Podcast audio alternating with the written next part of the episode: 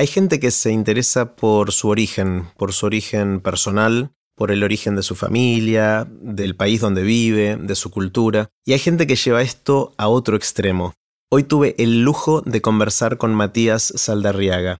Matías es físico, es cosmólogo, y se pregunta cuál fue el origen del universo, ni más ni menos. Matías estudió física en la Universidad de Buenos Aires, después hizo un doctorado en física en el MIT, donde ya hizo contribuciones que lo catapultaron a la fama en el mundo de la ciencia. Después de ahí pasó por varias otras instituciones hasta llegar al Instituto de Estudios Avanzados de Princeton, donde ahora es profesor. Ese es el lugar donde, entre otros, pasó mucho tiempo Alberto Einstein, otro grosso de la física, y donde está Matías ahora.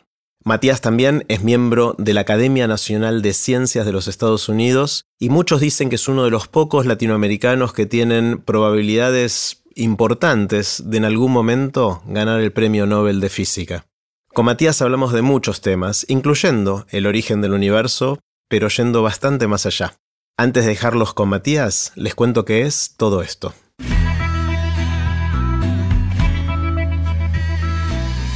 Esto es Aprender de Grandes, el podcast donde comparto lo que aprendo mientras intento aprender durante toda la vida y lo que converso con gente que admiro. Si te gusta este podcast, creo que también te va a gustar el newsletter de Aprender de Grandes. Es un email corto que mando todos los lunes con ideas para empezar la semana. Podés suscribirte gratuitamente en aprenderdegrandes.com. Puse los links de este episodio en aprenderdegrandes.com barra saldarriaga, que se escribe con Z. Ahora sí, los dejo con Matías Saldarriaga. Hola Matías. Hola, ¿cómo estás? Muy bien, muy bien, un lujo, un lujo poder conversar. Un gusto para mí también estar acá. Bueno, lindo, lindo verte y espectacular que te hayan dado el doctorado honoris causa de la Universidad de Buenos Aires, un, lujo. Sí, la verdad que me, me encantó también la ceremonia y eh, fue un lindo día para mí. Espectacular. Bueno, quiero empezar con una pregunta amplia eh, y es esencialmente qué aprendiste en todas estas décadas de tratar de entender cómo funciona el universo y cómo empezó todo. ¿Qué, aprendiste? De, todas las cosas que aprendí, la que yo eh, me, me, pareció la más importante para resaltar, recuerdo que estaba, bueno, esto fue un poquito después de que estaba en MIT, donde yo te había conocido a vos, eh, estaba ya en el Instituto de, Estudios Avanzados en Princeton y um, estábamos mirando las eh, observaciones de la radiación cósmica de fondo, que nos llega de cuando el universo tenía 380.000 años. Y bueno, para ir para atrás un poco, la cosmología es una especie también de como paleontología, que para aprender sobre la historia del universo hay que encontrar cosas, ¿no? No es una cosa teórica de estar pensando, sino también a la misma vez hay que encontrar evidencia de reconstruir una historia, tenés que encontrar fósiles. Y fue el momento en que nos dimos cuenta que, no solamente yo, pero la comunidad en ese momento se dio cuenta que lo que estábamos observando en la radiación de fondo no era algo que se había producido 380.000 años después del Big Bang, que es de donde la luz directamente viene hacia nosotros, sino que era un fósil de algo que había pasado muchísimo más atrás, en los orígenes mismos del universo, de alguna manera así que fue algo muy, un momento muy lindo y también generó que hacer esas observaciones y entender mejor lo que estábamos viendo fuera importante porque nos estaba dando una ventana a algo muchísimo más atrás todavía. Y bueno, desde ese momento esas observaciones progresaron un montón. No es que hayamos podido usar esos fósiles para entender exactamente lo que había pasado, pero en, mejoró mucho nuestro entendimiento de los principios del universo. Está buenísimo. En esto que decís, Matías, hay, hay un montón de cosas. Quiero hurgar un poquito en cada una de esas. Primero, 380.000 suena como, un número muy grande. Vos dijiste, la radiación de fondo nos llega de cuando el universo tenía 380.000 años de edad, que suena como un número grande. Uno piensa, bueno, el universo ya era viejo, pero no es así, ¿no? No, no es así porque el universo hoy tiene 14.000 millones de años. Así que, por ejemplo, es difícil con los números grandes, ayúdame a entender un poquito. Es imposible, pero una manera de pensarlo es, por ejemplo, supongamos que em, el universo lo comparamos con una señora mayor que tiene 100 años, para decirlo de, así, para hacer un número redondo, ¿no? Entonces, si uno eh, Hoy, hoy el universo hoy el tiene 100 universo años como 100 una años, señora. digamos, Bien. en vez de los 14.000 hacemos la analogía de que son 100 años, Bien. ahora buscas en Google la foto de una señora de 100 años. Entonces tenés el universo hoy es sacarle fotos a la señora cuando tiene 100 años. Algunos tal vez habrán escuchado que la NASA acaba de mandar un telescopio nue- nuevo, el James Webb Telescope, que estuvo encontrando como las primeras galaxias que pudimos ver hasta ahora. Eso sería de cuando... Las primeras te referís a las más viejas. las más viejas, claro, las más viejas, las primeras que se formaron, o de las primeras que nosotros hemos visto hasta ahora. Y eso sería como sacarle una foto a esa señora cuando tenía dos años. Do- espera, dos, Dos dos años de- años. de edad. O sea, las galaxias que estamos viendo están tan lejos Exacto.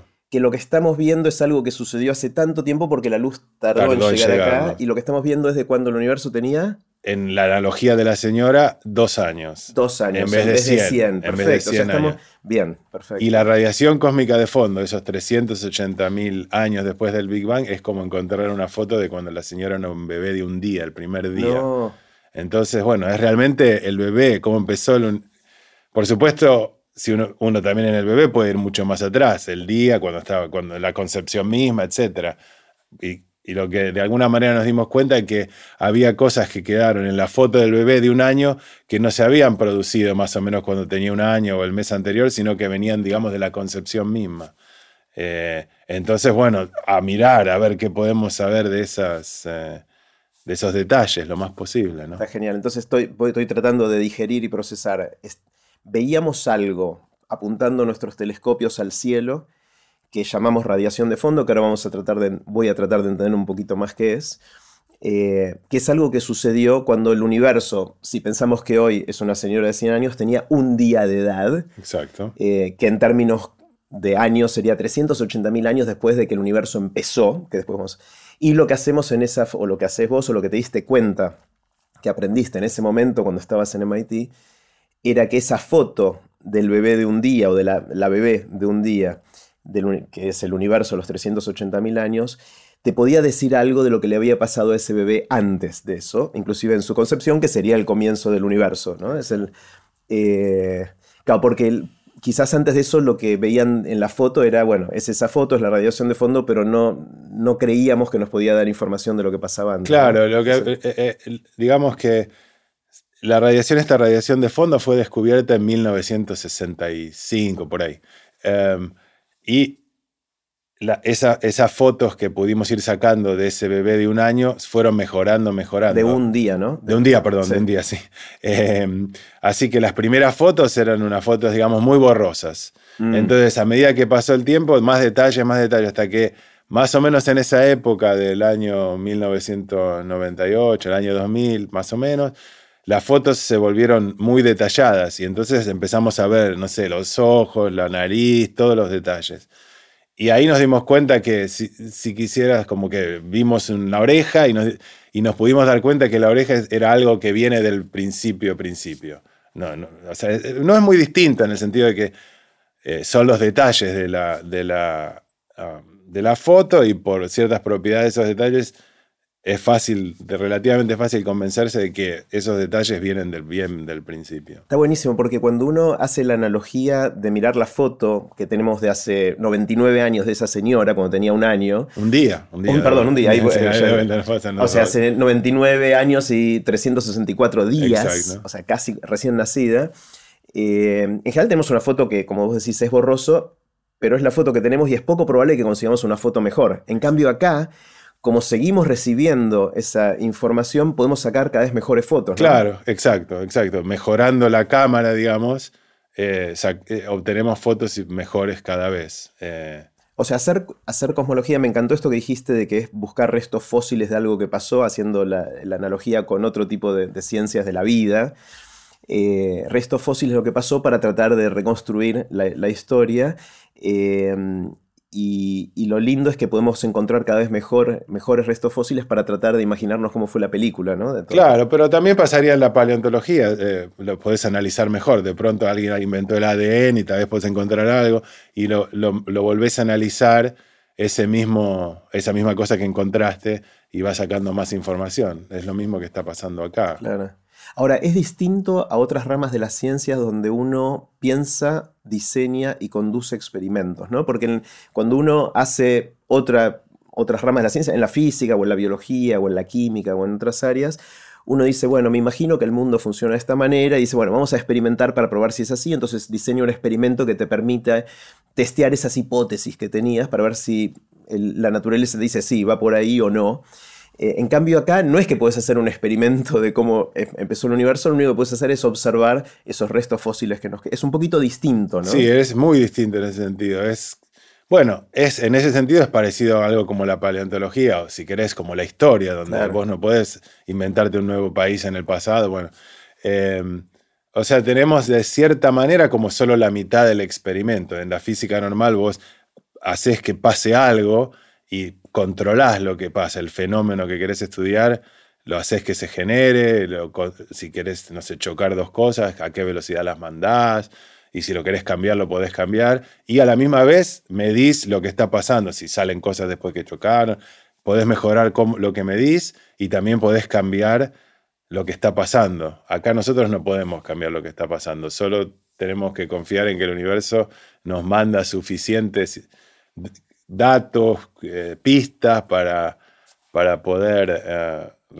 entender lo que estaba pasando, pero bueno, es muy generoso el universo y nos deja muchas cosas entender, pero también hay otras que por más que sean preguntas obvias que uno se haría, no tenemos la suficiente información y no sabemos cómo obtenerla y estamos, eh, digamos, en inglés sería stuck, estamos parados, claro, claro, trabados. Sí, sí, sí.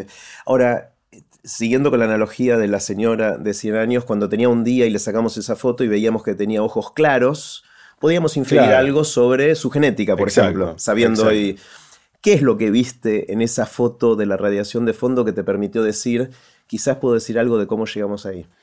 Em, a ver si lo puedo explicar de una manera sencilla. Eh, resulta que en esa foto podemos ver eh, más de una propiedad de esa foto y que permiten entender, eh, directamente medir en cada región del universo cuánto material había y cuán rápido se estaba moviendo, para qué lado se estaba moviendo. Ah, así que tenemos esas dos propiedades. En, en, la foto mirás para allá, ves cuánto había de material en ese lugar del universo y cómo se está moviendo, mirás para otro lado. Entonces tenés un mapa de cómo estaban distribuidas las cosas y cómo se estaban moviendo. Y ves que hay lugares donde hay más material, lugares donde hay menos material, y te podés preguntar, ¿eso que, estás viendo ahí, se está formando en ese momento o viene de antes? Y una manera sencilla de darse cuenta de eso, en el momento, en ese 2000, digamos, fue cuando empezamos a medir también eh, las velocidades de las cosas, que no lo habíamos podido hacer hasta ese momento. Antes medían solo cuánta materia había. Cuánta materia había, digamos. Eh, la propiedad en particular no es la velocidad, medimos otra cosa, pero no importa, eso es un detalle.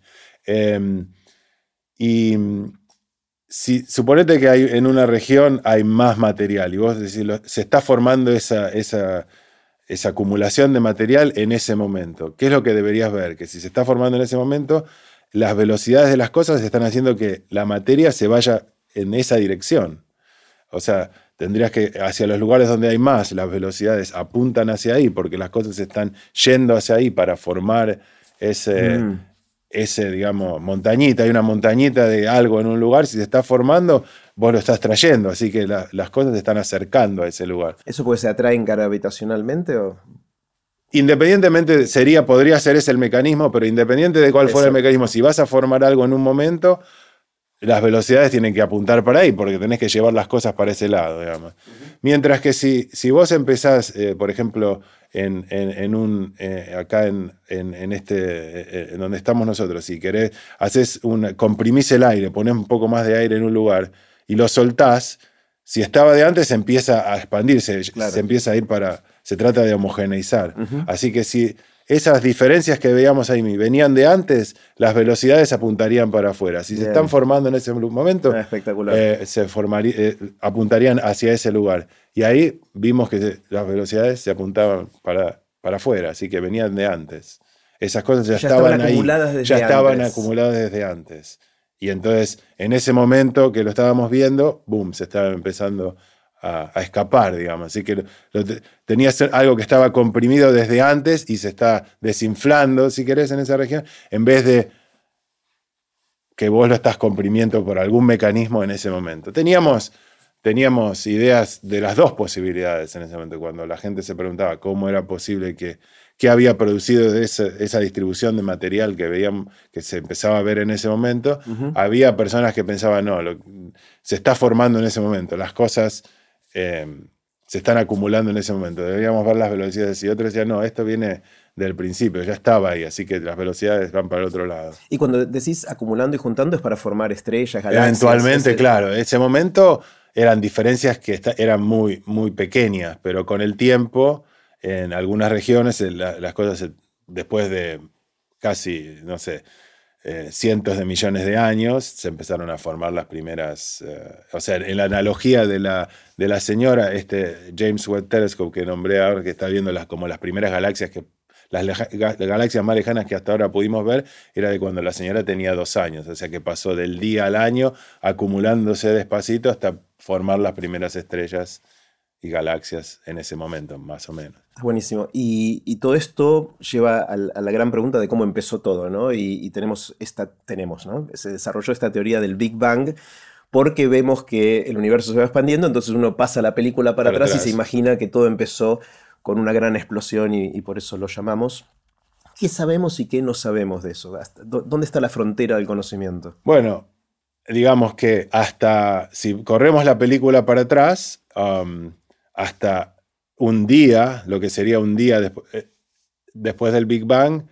Eh, un día en la analogía de los 100 años. En la analogía de los 100 años, sí.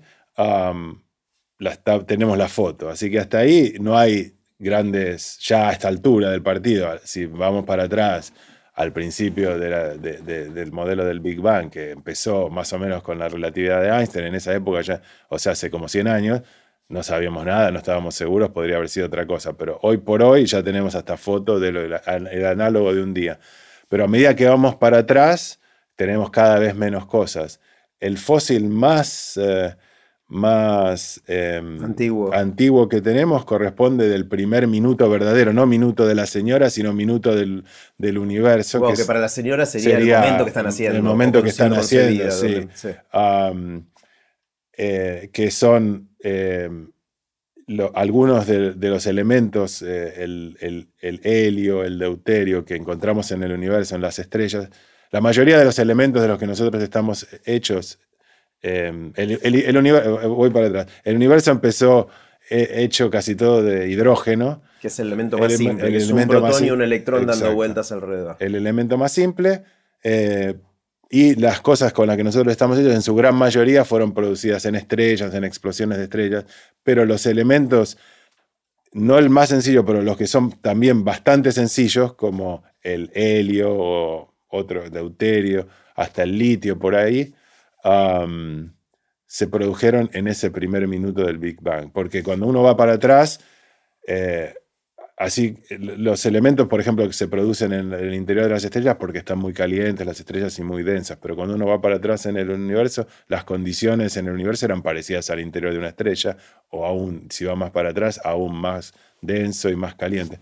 Así que había reacciones nucleares en ese momento, era un universo totalmente distinto que el que vemos hoy, ¿no? y ahí se produjeron esas, e, esos primeros eh, elementos que usando la teoría del Big Bang podemos calcular cuánto deberían producirse de cada uno. Y después cuando fuimos a las estrellas y midamos cuánto hay de cada uno de esos, todas esas eh, cantidades relativas eh, y las mediciones con la teoría dan lo mismo.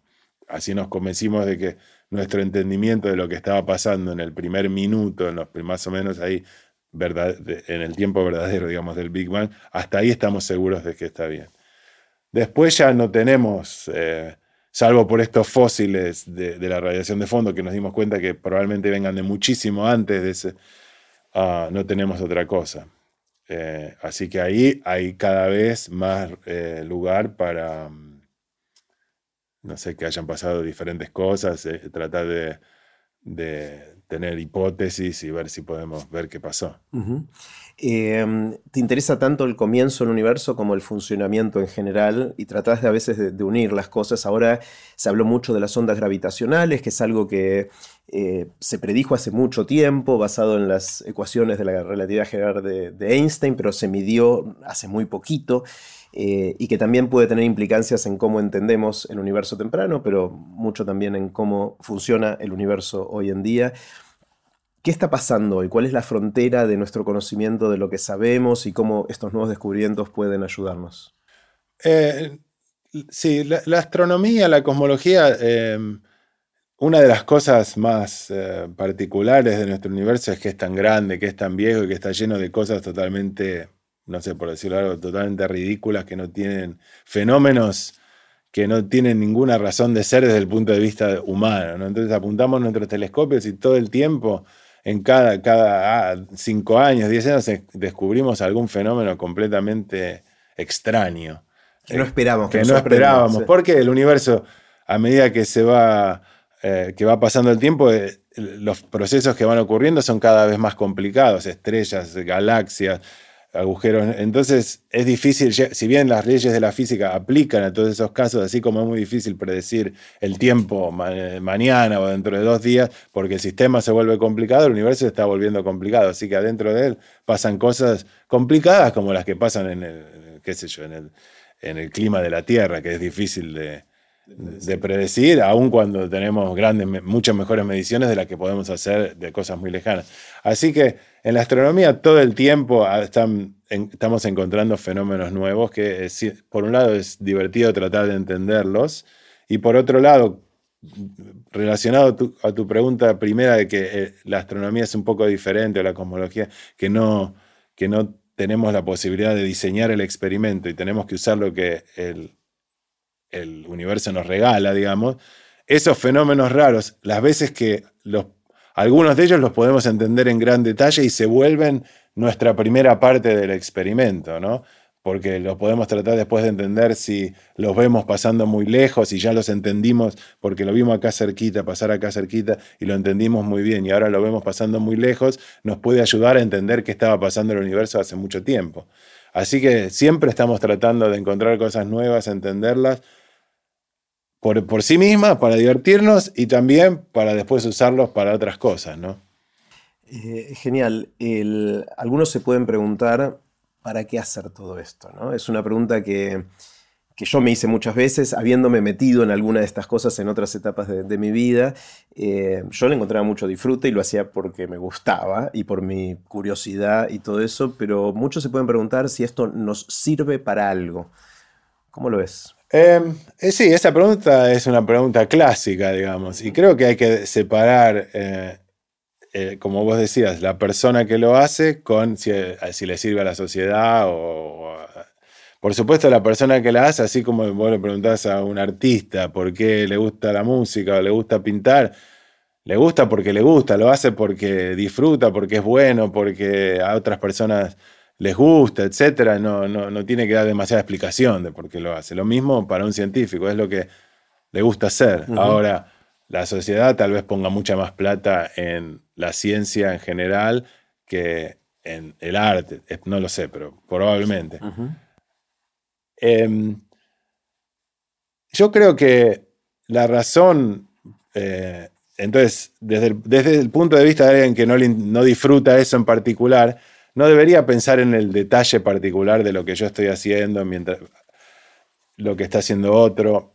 Ninguna de esas cosas necesariamente, algunas van a servir para algo, otras no, pero en el camino de hacer eso desarrollamos nuevas cosas, nuevos telescopios. Eh, es una manera de, de, que haya gente que esté, digamos, eh, así, haciendo, yendo a lugares donde nunca pudimos ir, armando cosas que nunca pudimos armar, algunas de las cuales van a tener... Pero es impredecible qué es lo que... ¿En qué, va a servir esa tecnología o esas cosas? Cuando hoy uno agarra eh, el teléfono celular y usa el GPS, por supuesto que las ecuaciones de Einstein que yo uso para eh, para la cosmología y que él las, descubrió para cualquier otra cosa, son las que se usan para saber, para poder calcular cuánto va a tardar las señales del satélite hasta tu teléfono. Es útil. Einstein no lo hizo por eso, tardaron cientos de años y no, no, vas a dejar de hacer, o no nadie tendría, él no tendría que haber propuesto a quien le haya pagado, vamos a hacer el GPS porque nunca se le hubiera ocurrido. Claro. Em, entonces, bueno, hay que dejar un poco de, va, los que pagan pueden decidir lo que quieran hacer, pero aparentemente sirve dejar un poco de libertad de hacer cosas un poco al azar, que no sabes si sirven o no, sabiendo que algunas al menos van a dar grandes eh, beneficios en el futuro y otras no. Pero claro, es, lo que se llama la investigación básica, ¿no? en la cual uno investiga para tratar de entender cómo funciona el mundo y muchas veces impulsado por su curiosidad, ganas de saber y disfruten en ese proceso y que como vos decís, a veces redunda en beneficio, a veces no, pero el mundo de hoy sería muy difícil de imaginarlo sin el, paso previo de haber hecho esa investigación básica hace mucho tiempo, ¿no? Claro, claro. Pero bueno, no sé, eh, hay que convencer también, también depende del contexto, cuánta plata la, eh, la gente le sobra, digamos, para, para pagar estas cosas. Claro, claro. ¿Cómo juega en el mundo de la investigación básica de frontera, eh, de punta, como se le suele llamar, el tema del reconocimiento? ¿no? Hay, algunos dicen que vos sos uno de los pocos latinoamericanos que tienen buenas probabilidades o alguna probabilidad de algún momento ganar el premio Nobel o ese tipo de cosas en, física. No sé si es importante o no importante el reconocimiento. ¿Cómo, cómo juega eso en toda la, ecuación? Em, a mí mucho no, no, no me importa y no me gusta tampoco. Em, y en mi día a día trato de no pensarlo. a mí no me interesa, no me, no me, produce, pero no es. Eh, es una actividad humana, hay un montón de personas que sí les importa. Y, em, y, y, lo, y lo ves como, como actúan distintas personas y es un incentivo para para, para mucha gente. Un premio así que va uno cada tanto, bueno, es eh, muy difícil, pero eh, eh, no, no, tiene tanto impacto porque para la mayoría de la gente no es algo... Em, pero bueno, sí tiene el impacto de decir las personas que, que, les va mejor, digamos, o que logran descubrir algo, lo más importante en este campo, son reconocidas mundialmente, como decir, qué sé yo, Messi, el mejor jugador del fútbol, todo el mundo lo conoce. El, jugador de fútbol promedio sabe que no va a ser Messi, pero también tal vez le sirve ver que hay Messi cuando llega. Pero bueno, hay un montón de mecanismos, de incentivos para, para que la gente trabaje más en forma de, de, grants, de propuestas, dinero, los cargos que vos obtenés. Yo creo que funciona un poco por eso, ¿no? No sé si está en el equilibrio justo o habría que, se podría cambiar un poco, pero esos incentivos funcionan, ¿no? Como funcionan en el resto de las actividades humanas. Vos te fuiste a Estados Unidos, si no hago mal la cuenta, hace unos 27 años. Sí. Eh, después de haber pasado más o menos esa cantidad de tiempo en, un poco menos, en, Argentina, y te quedaste ahí, hiciste tu carrera científica en, en Estados Unidos. Y es, yo y tomé una decisión parecida de irme, pero después volví. Entonces, como que hay, hay una bifurcación en nuestras historias, en, decisiones de, vida, ¿no? De, de, cómo enfocarnos. ¿Cómo vivís el hecho de vivir ahí versus acá? ¿Cómo, cómo se siente? Yo, la verdad, nunca.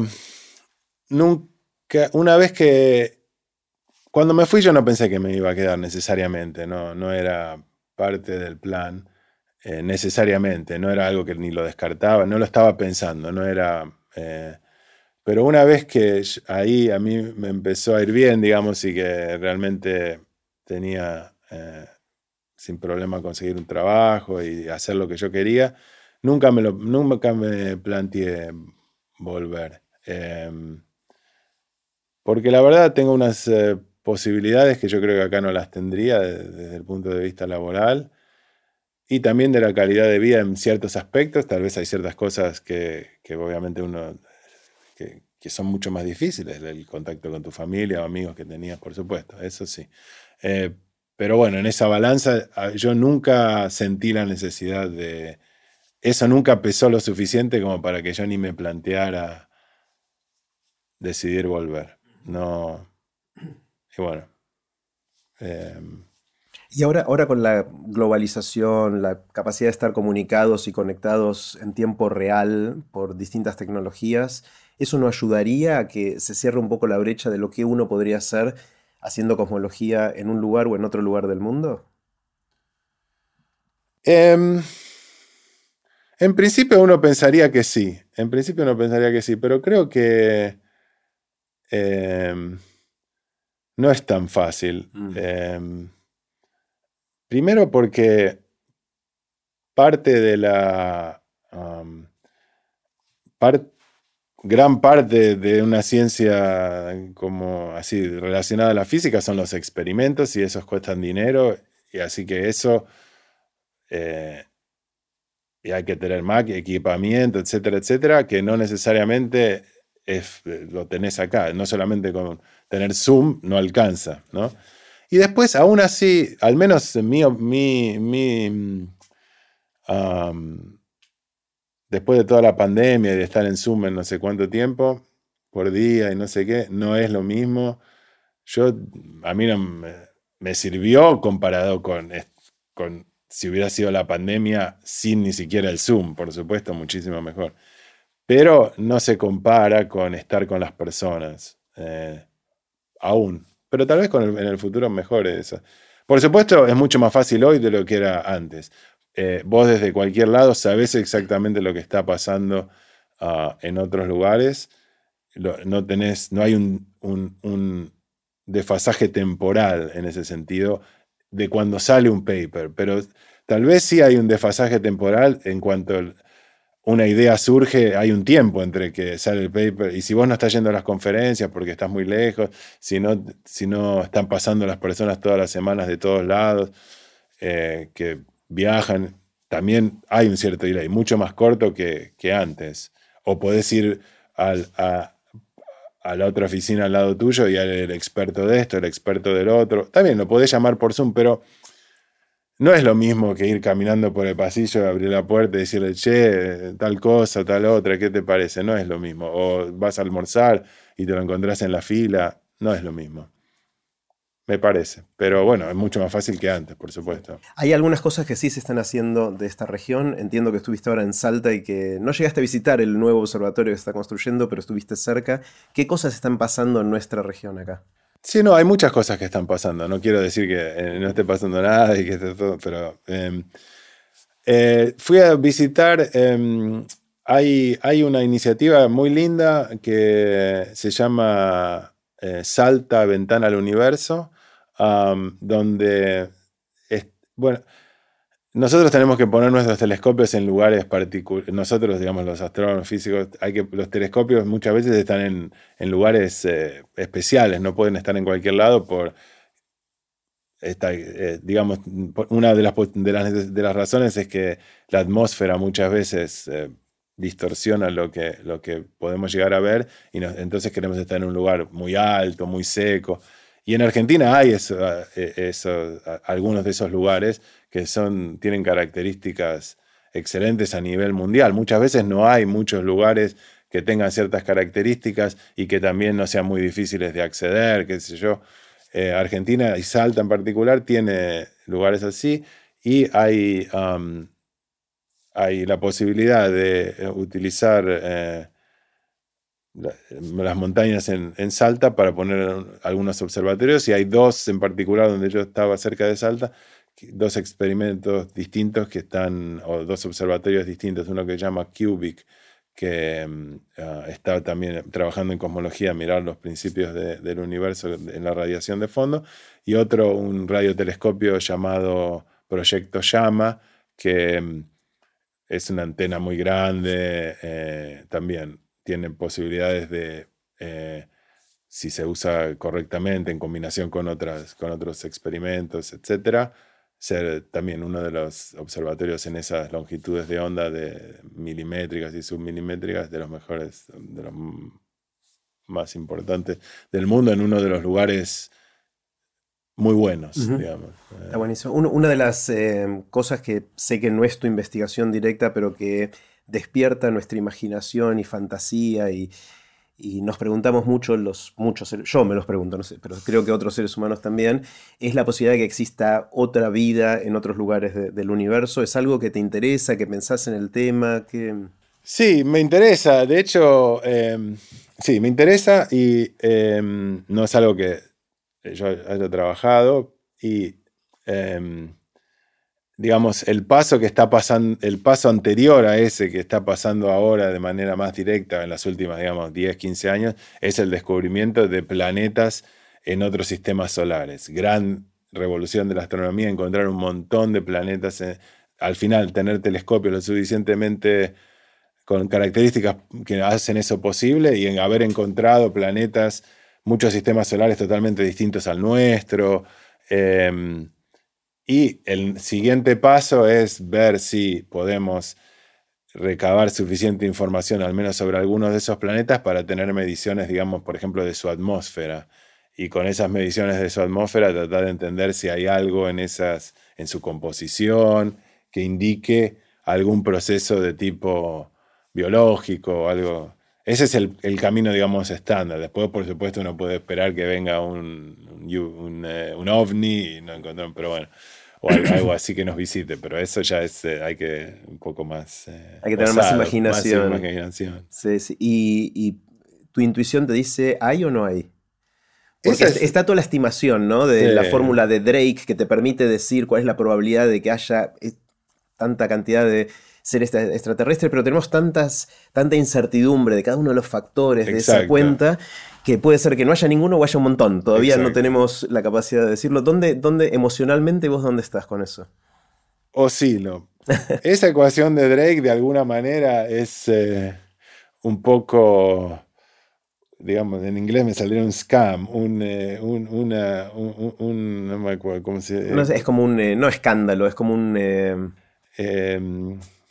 Bueno, no me sale. ¿Qué, produce? ¿Qué... Em, eh, bueno, el tema es, como vos decías, que eh, estás multiplicando un montón de factores en esa ecuación que, de los cuales de cada uno no sabes nada. Después que multiplicaste cinco cosas de las cuales no sabes ninguna por un factor de mil, al final no sabes nada. O sea, Eso para, para explicar un poco esta fórmula, lo que dice es una manera de poder estimar cuál es la probabilidad de que haya vida extraterrestre, es decir, bueno, cuántas galaxias hay, cuántas estrellas hay, cuál es la probabilidad de que alrededor de esas estrellas haya planetas, cuál es la probabilidad de que esos planetas estén en el rango de distancias, temperaturas, composiciones que los hagan en principio habitables, cuál es la probabilidad de que alguna vez haya surgido vida ahí, que esa vida haya evolucionado, que sea inteligente y que quiera comunicarse con nosotros, más, o menos.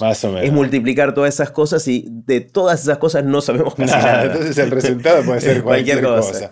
Eh, la otra, la otra cosa eh, interesante que a mí siempre me llamó la atención eh, al respecto de eso es eh, en lo que se llama la paradoja de Fermi.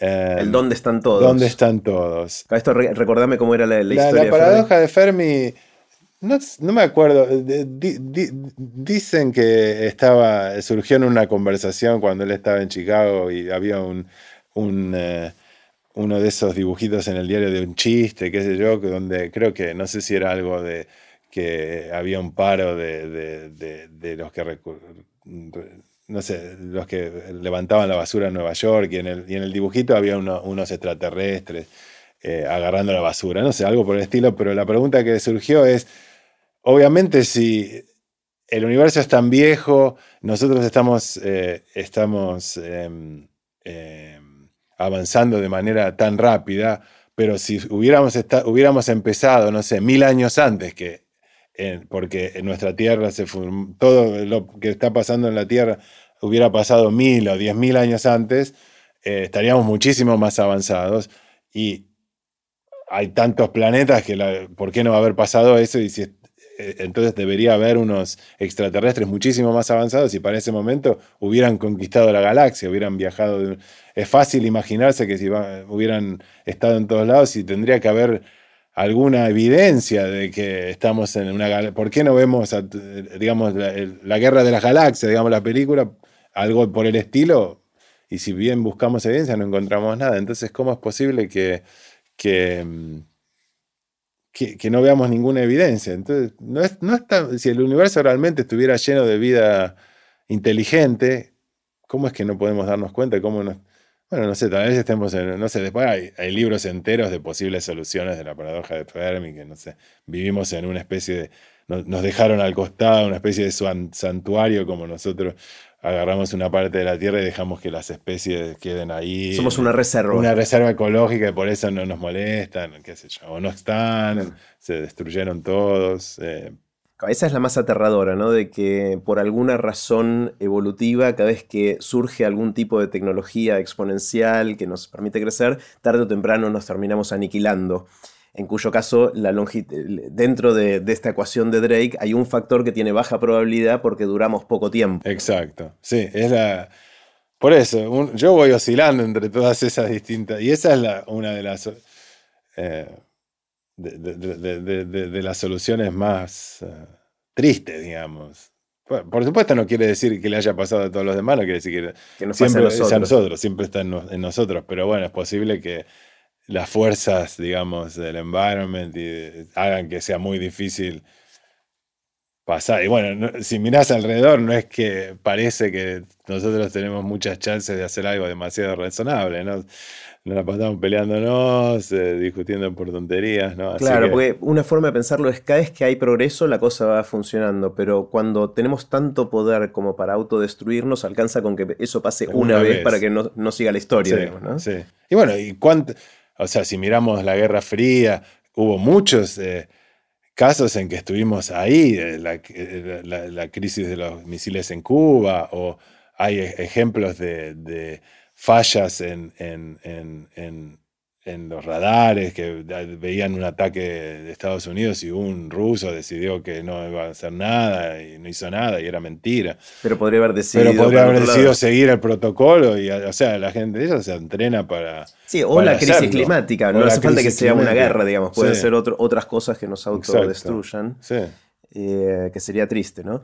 Una de las fantasías también es que estamos tan lejos y que a pesar de que la velocidad de la luz a nuestra escala parece muy rápida, es muy rápida porque nos vemos de manera prácticamente instantánea y como seres humanos tardamos bastante en darnos cuenta, hace 100, ciento y pico de años que sabemos que la luz no tiene velocidad infinita, sino que es rápido pero no infinito. Sin embargo, a escala de todo el universo es relenta la luz, ¿no? Porque justamente tardamos miles de millones de años en, recibir la información de lo que está lejos en el universo.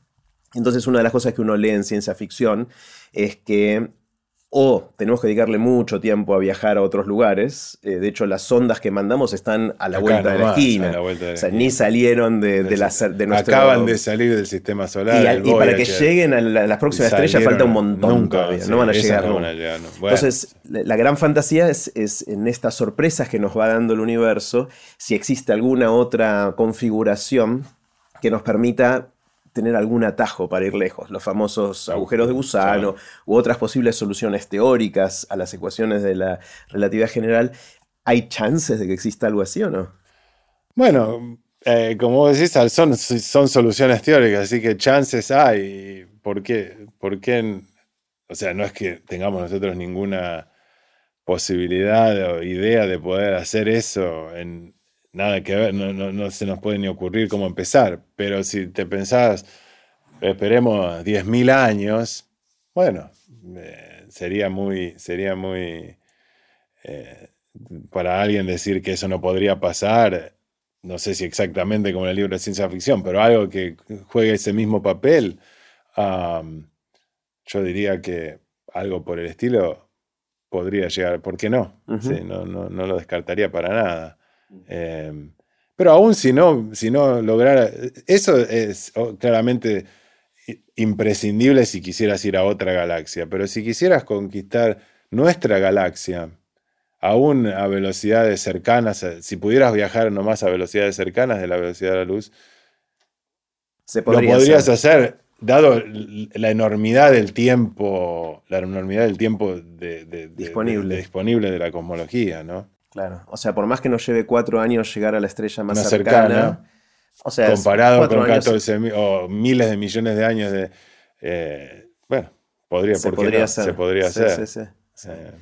Em, otra de las cosas que cuando pienso en vos me, me, intriga mucho es esta idea de dedicarle toda una vida profesional a profundizar en un área del conocimiento humano obviamente moviéndose y viendo distintos aspectos de lo que es la cosmología, que fue lo que fuiste haciendo en el tiempo, versus lo que me pasó a mí. Entonces acá de nuevo una bifurcación en estilos de vida, porque empezamos los dos haciendo licenciatura en física, después un, doctorado en MIT, pero después yo me dediqué a pegar saltos para distintos lados y explorar mundos, y vos te metiste en profundidad en un tema, entonces siento una, una combinación de admiración envidia, pero al mismo tiempo curiosidad de, de cómo es esa vida, ¿no? De, de meterse y dedicarle décadas y décadas a, explorar un área. ¿Qué, se siente? A mí me funcionó, pero no, te, yo, diría lo mismo. Yo veo lo que vos hiciste y también siento envidia, porque, uy, mira, pudo hacer un montón de cosas diferentes. Eh, también, eh, sin ninguna duda, yo me planteo por qué no habré hecho otra cosa, que hubiera pasado. así que pero bueno, a mí me funcionó y por, distintos motivos, algunos de ellos yo diría que son también de suerte, ¿no? Eh, tuve esa posibilidad de hacerlo y también resultó fácil eh, para mí hacerlo, dadas las oportunidades que yo tenía, las personas con las que podía trabajar. Eh, hasta ahora siempre sentí que tenía la oportunidad de hacer algo que a mí me divertía y me gustaba y era la solución, digamos, más sencilla. ir para ahí era algo que me divertía, me gustaba, podía hacer algo interesante. Y lo hacías bastante y lo hacía bien. Así que nunca, nunca... Pero bueno, el tiempo también va pasando, ¿no? Y las habilidades de cada uno van cambiando. Así que yo no descartaría que de acá a un futuro trate de hacer alguna otra cosa, ¿no? Porque eh, obviamente me estoy poniendo viejo, cosas que podía hacer fácil antes no las puedo hacer ahora. Hay un montón de otra gente haciendo cosas eh, y son más jóvenes y les sale más fácil. Así ¿Y tenés alguna fantasía de cosas para hacer a futuro que te gustaría explorar? Em, no, no, todavía no lo, no lo, pensé demasiado. Em, sé cosas que no me gustaría hacer, pero em, no, la verdad me, gustaría eh, buscar algo en, el cual, o sea, lo que a mí no me gustaría hacer es, eh, a, medida que uno se va volviendo más grande, es más fácil meterse en cosas donde uno maneja a otras personas, tiene un grupo. No, eso es lo que yo no querría hacer. No ser un gerente. No, no querría hacer, no querría dedicarme a hacer, eh, digamos, management de la ciencia o... No, querría buscar algo medianamente técnico o algo que yo tendría que hacer, aprender a hacer como si fuera un estudiante de vuelta eh, y que realmente yo lo, lo, hiciera, ¿no? Eh, con otro fenómeno, pero no... No grandes grupos. No dirigir, a ver, que me vengan, le hiciste bien, mal, se lo damos a otro, no, yo quiero al menos hacer una parte significativa, no tiene que ser ni la mayoría ni nada, pero si hay un grupo de 10 personas que lo están haciendo, yo realmente esté haciendo la parte que me corresponde, ¿no? Escuchando lo que hacen todos, ¿no? Claro. Eh, ¿Qué le dirías a alguien que está empezando y le pica el bichito de la curiosidad por estos temas? ¿Qué, mm, alguien que está estudiando alguna carrera y está pensando en la ciencia en general, o la física, o la cosmología. ¿Qué, le dirías? Yo le diría que, um, que ponga todo su entusiasmo en eso, eh, trate de, abrir sus horizontes lo más posible y trate de conectarse con personas que lo están haciendo y, eh, que haga, haga cosas. Que, eh, que trate de conectarse y se trate de enganchar en algún, en algún proyecto para hacer algo. y que es importante tratar de conseguir a la mejor persona posible con la cual engancharse, digamos, dentro de las posibilidades. Como tener un maestro. tener un mentor, claro. Y, tratar de, buscar al, mejor mentor que pueda conseguir, digamos. Eh. Eh, ¿Y, cómo, se, cómo se encuentra? ¿Que es tocar puertas y conversar con gente y ver qué pasa? Sí, comenzar, eh, ver qué pasa, em, tratar de entender también qué, ha hecho cada una de esas personas como para, como para darse cuenta de... Eh, o sea, no solamente... Una cosa que yo le diría también es que, em, sobre todo si está, digamos, una persona que está en Argentina, digamos, no que está en algún lugar donde está, sino donde que tal vez tenga que resignar eh, lo que a esa persona le parezca que es lo que sus intereses, eh, que lo que le divierte más, lo que le gusta más, por está el balance de encontrar el área donde hay actividades acá o una persona en particular que realmente es, eh, digamos, está a un nivel superior al, a, los otros o más cercano a la punta de lo que está pasando. Que haga ese balance, porque no es lo mismo. Y si uno tiene la, suerte, y que es algo para cultivar también, de que tratar de que te interesen más de una cosa, no pensar que eh, hay algo que a uno le interesa sí o sí y otra cosa que no tanto. Si uno tiene, puede abrir sus intereses lo más posible, que en este caso es útil para poder encontrar, digamos, el mentor que está más en la punta que yo puedo, de algo que yo pueda encontrar, igual le va a servir en... la, vida es muy larga, ¿no? Lo que vas a hacer un, después de 10 años, un número, por decir algo, ya se acabó, tenés que moverte a otra cosa. Así que si tus intereses los, los dejas muy focalizados, te va a costar más adelante encontrar otra cosa, ¿no? Claro. cuando mm, eh, hace unos días contabas esta historia de que si uno quiere hacer una mm, contribución significativa en lo que está haciendo, uno de, los secretos, decías, era estar en el lugar correcto, en el momento correcto. contame cómo funciona eso y cómo te funciona a vos. A mí me funcionó, sí. Eh, para mí, no, no, no, lo quiero extrapolar a toda la sociedad, pero por al menos en la parte de la ciencia que yo conozco y en, los años que yo lo, he visto, hay partes de la astronomía o de la cosmología que en determinadas décadas tienen un boom. ¿Por qué? Porque algo pasó, descubrimos una mejor manera de medir algo, a alguien se le ocurrió algo, o a esa persona, alguien, algo pasó, y de pronto la, eso le abre los ojos a las personas con, esos intereses de que, uy, es como muchas cosas, pueden, podemos hacer un montón de cosas ahora que no las podíamos hacer antes y hay un boom de personas y de cosas que pasan. Si uno se engancha justo en esos booms, te lleva solo, o sea, hay que, no totalmente solo, pero una cosa es remar a favor de la corriente y otra cosa es remar en contra de la corriente. Y eso está pasando todo el tiempo. Y después alguna de esas cosas se estanca porque ya a nadie se le ocurre y se vuelve cada vez, bueno, eh, los diminishing returns que pasan en todo, ¿no? A medida que ya llegaste a algún lado, cada vez mejorar un poquito más se vuelve más difícil. Si ahí vos podés saltar a otro de esos y lo haces tres veces, ya está. Claro, y me imagino que en, cosmología o en lo que estás haciendo vos, la medición de ondas gravitacionales de distinto tipo, eh, descubrir y caracterizar los exoplanetas, esos planetas que están en otros sistemas solares, lo que este nuevo telescopio, el James Webb, nos va a permitir ver y entender y descubrir del universo, que algunas cosas serán profundizar lo que ya sabíamos, otros van a ser descubrimientos que ni esperábamos. ¿Son esas las fronteras o hay otras más? Sí, esas son yo creo que las fronteras más, eh, más em, fértiles. Fértiles. También, bueno, en, astronomía, em, en este este momento, otra una de las maneras de darse cuenta cómo apostar a una cosa o la otra si uno tuviera que apostar.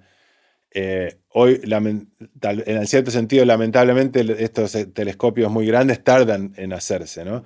Eh, así que uno fácilmente puede saber cuáles son las cosas cuyos los nuevos instrumentos, los nuevos telescopios que van a pasar en los próximos 10 años, que son cualitativamente diferentes o mejores de los que tenemos ahora. Mm. Y entonces siempre es, ese es un. Es posible que sea un área buena para, para apostar, porque bueno.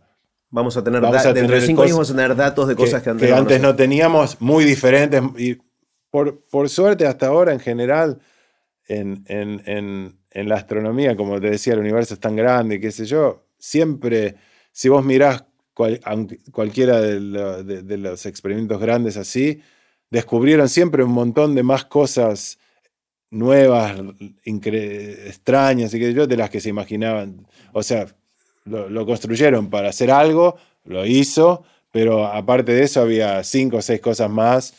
Eh, y si eso sigue pasando, si uno, no sé, piensa, ok, ahora vamos a tener por primera vez, hay, un telescopio que se está haciendo en Chile, em, eh, el nombre anterior, ahora le cambiaron el nombre que me olvidé, le pusieron el nombre de una persona, pero la LSST, Large Synoptic Telescope, no me acuerdo, eh, que va a poder medir, sacar fotos del cielo en, eh, muchas veces muchas veces por día. Va a poder hacer como películas, digamos. O sea, está empezando lo que eh, em, está llamando Time Domain Astronomy, cosas que cambian con el tiempo. Estudiar, uno cuando piensa en la astronomía, piensa, saca una foto y la saca mañana y es lo mismo. Pero en el universo hay un montón de explosiones, fenómenos en distintas escalas temporales, muchas de las cuales nunca hasta ahora eh, hemos estudiado porque no teníamos la posibilidad de volver a buscar. Eh, hacer mapas del cielo con tanta rapidez, muchos por noche, en gran parte del cielo. Y este telescopio fue diseñado para eso, para poder cubrir gran porciones del cielo muy rápido y poderlo hacerlo repetido, repetido, repetido, como para poder buscar fenómenos a escalas temporales que nunca habíamos hecho. O sea, vamos a, cuando eso esté funcionando, vamos a tener un montón de datos que nos van a permitir encontrar cosas que se mueven. Que se cambien, claro, que cambian, explosiones, movimientos. Muy posiblemente eso abra de vuelta una nueva, una nueva dirección y va a haber algún, seguro va a haber muchos eh, fenómenos que no nos imaginábamos, en escalas temporales que no, que no, como nunca lo habíamos mirado, no se nos habían ocurrido. Claro. Volviendo por un segundo al, Big Bang, que hay algo que me quedó pendiente. Eh, muchos dicen que, bueno, vamos para atrás y se llega a pensar que todo empezó en esta singularidad, como se suele decir, donde estaba todo en un punto muy, muy chiquitito, con muchísima densidad, y ahí explotó, fue el Big Bang y creó todo lo que vemos hoy. Y, la gran pregunta es qué pasó antes o cómo sucedió. Obviamente, si ni siquiera sabemos cómo llegar hasta ahí, más difícil es saber qué pasó antes. Y muchas veces escuché decir que, bueno, no, hay antes porque ahí empezó el tiempo también, que nunca entendí bien qué quería decir eso. ¿Sabemos algo de eso o ¿Podés contarlo de alguna manera que me ayude a... Bueno, lo, más importante de lo que vos dijiste, que a medida que vamos para atrás menos sabemos, así que eh, hay que tomar todo con pinzas, ¿no? Pero entonces, la gran, eh, una, una, cosa que nos ayuda mucho en la astronomía, en la cosmología, es que las, las leyes matemáticas de la física funcionan, así que podemos podemos hacer modelos, podemos hacer cálculos, eh, tener ideas de qué podría pasar y probar que al menos sean consistentes de, alguna manera con las leyes de la física que tenemos. Hay muchas ideas diferentes. Está la idea, bueno, de alguna manera, hay, hay ciertas soluciones de, las ecuaciones de Einstein juntadas con la, con la, mecánica cuántica en la cual no había nada, digamos, y de pronto se crea el, el, espacio y el tiempo todo en el mismo momento. Entonces tal vez uno podía, digamos, pegar una de esas soluciones al principio del Big Bang y, empieza de la nada, de alguna manera. Esa solución existe.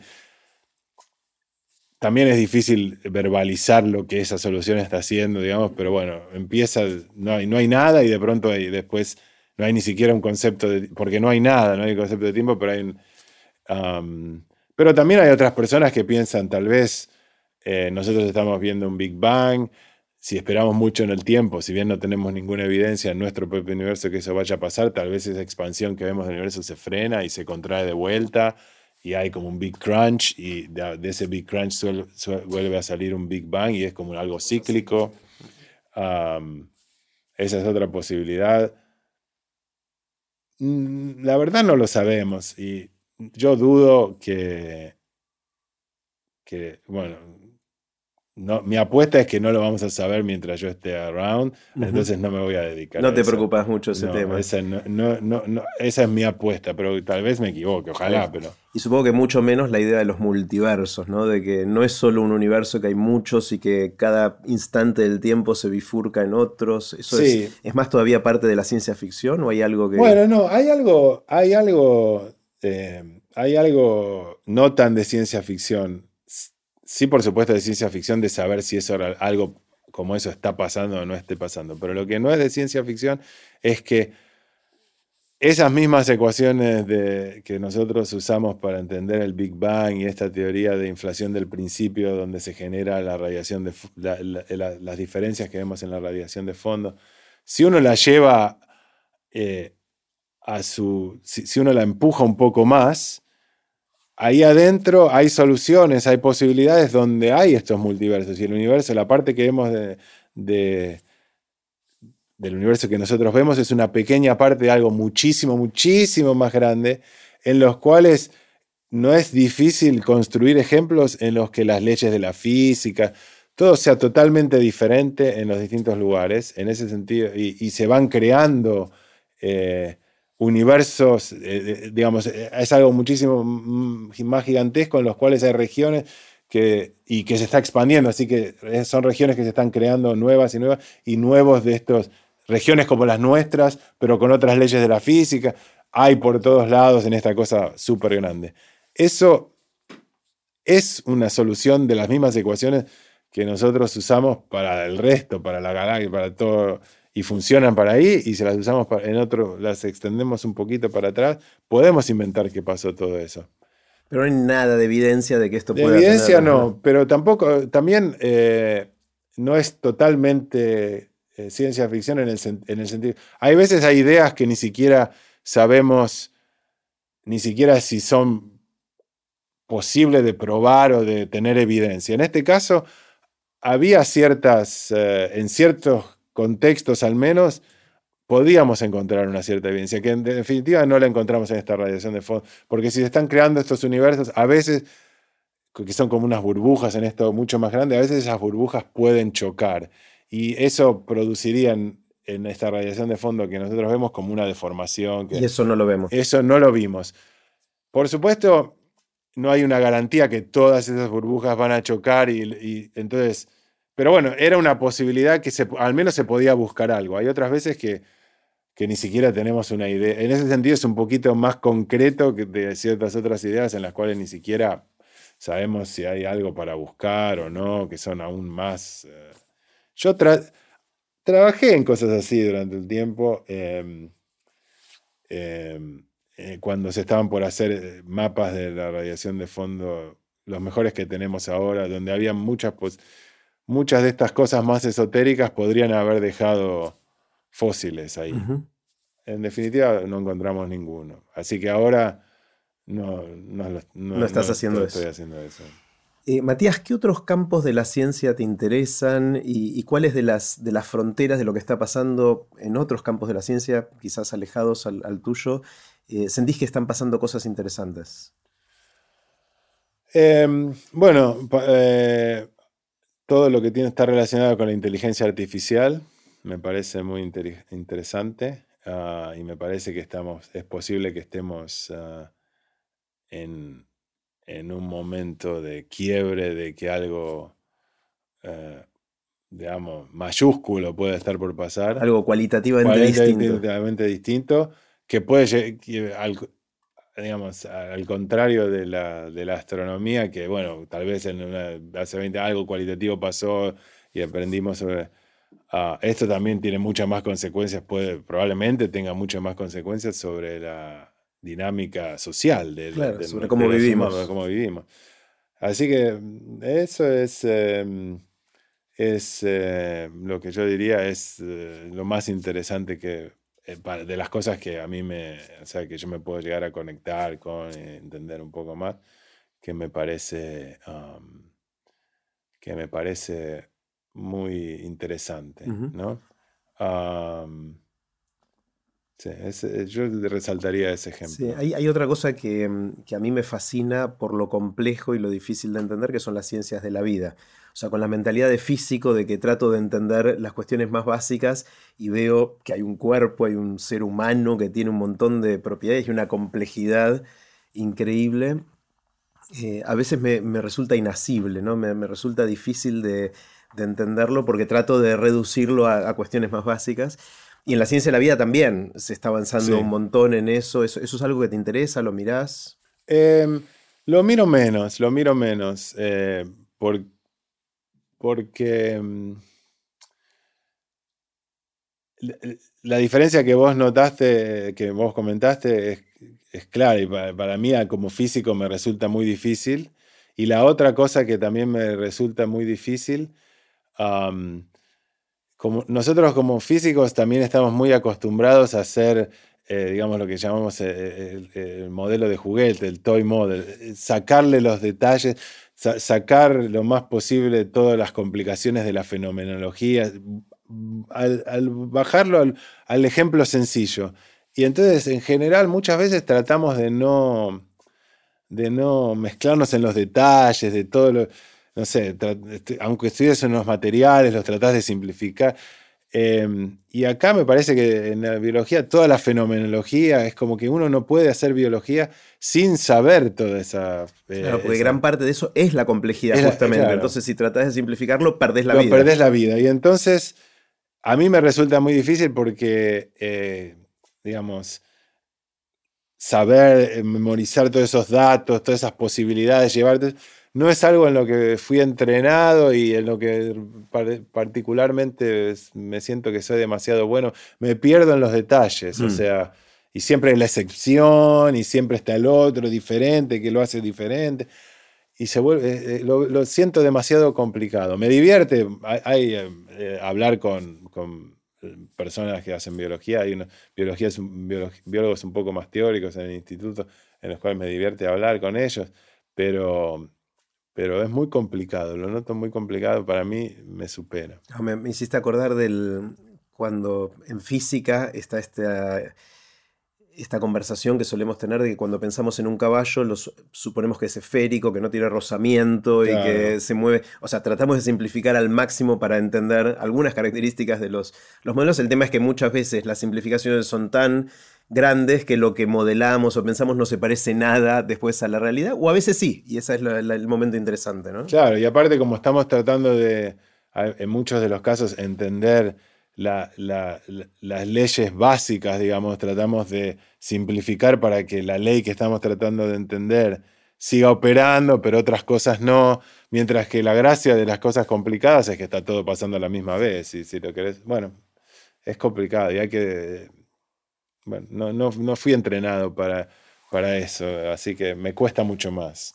El, otro área donde eso se lleva a un extremo es como de lo que tenemos dentro del cuerpo y en particular dentro de la cabeza surge nuestra conciencia y un montón de cosas que nos hacen humanos, que eso creo que es llevar la idea del sistema complejo y de propiedades emergentes a, a un extremo bastante más grande, ¿no? Sí, sí, y de cómo esas conciencias interactúan entre ellas y las ciencias sociales son mucho más complicadas, siempre o sea, eh, creo que los físicos siempre tienen, bueno, pues, en modelo sencillo, como un gas, y nosotros hablamos de situaciones en las cuales hay muchos agentes, pero están haciendo una tontería, digamos, y después eh, nos cuesta entender o, ver, darse cuenta de las cosas complicadas que pasan y, bueno. Ah, me, acuerdo, me hiciste acordar al, no sé si leíste la fundación de Asimov, la trilogía en su momento, que habían desarrollado en esta historia, en esta trilogía de ciencia ficción, eh, la psicohistoria. ¿Te acuerdas? que era la idea de tomar las leyes de la termodinámica de un gas justamente para ver cómo de los movimientos atómicos de cada molécula o cada átomo podíamos inferir propiedades del gas como la presión, la temperatura, el volumen, las distintas cosas que podemos medir macroscópicas basado en eso y decir, bueno, ¿qué pasa si pensamos a un grupo grande de seres humanos como un gas, ¿no? Esa era un poco la idea de la psicohistoria y ver si podíamos em, predecir cómo se iba a comportar una gran masa, no de gas, sino de seres humanos, cuando poníamos ciertas reglas de interacción. Obviamente era ciencia ficción, estaba lindo como ejercicio mental, pero creo que está, no es fácil porque es demasiado complejo. Sí, y aparte, bueno, en ese caso ya predecían no propiedades macroscópicas, sino predecían Evolución histórica. Histórica, claro, claro. O había una película de, que estaba este Tom Cruise o algo que eh, eh, em, podían saber cuándo iba a ocurrir un crimen y lo agarraban justo antes, ya no me acuerdo, pero similar, podés pensar que medís todo su diente y podés saber que esta persona, si se da tal cosa, mañana va a ser y bueno, lo parás antes. Eh, claro. lo metés preso porque lo iba a hacer aunque no lo hizo, ¿no? Claro. está bueno eso, la idea de, si en algún momento vamos a poder leer la mente, si es un crimen, planear un crimen. Claro. Sí. O sea, y ahí empezamos a hacernos preguntas morales, éticas que son complejas, ¿no? Es Em, está buenísimo.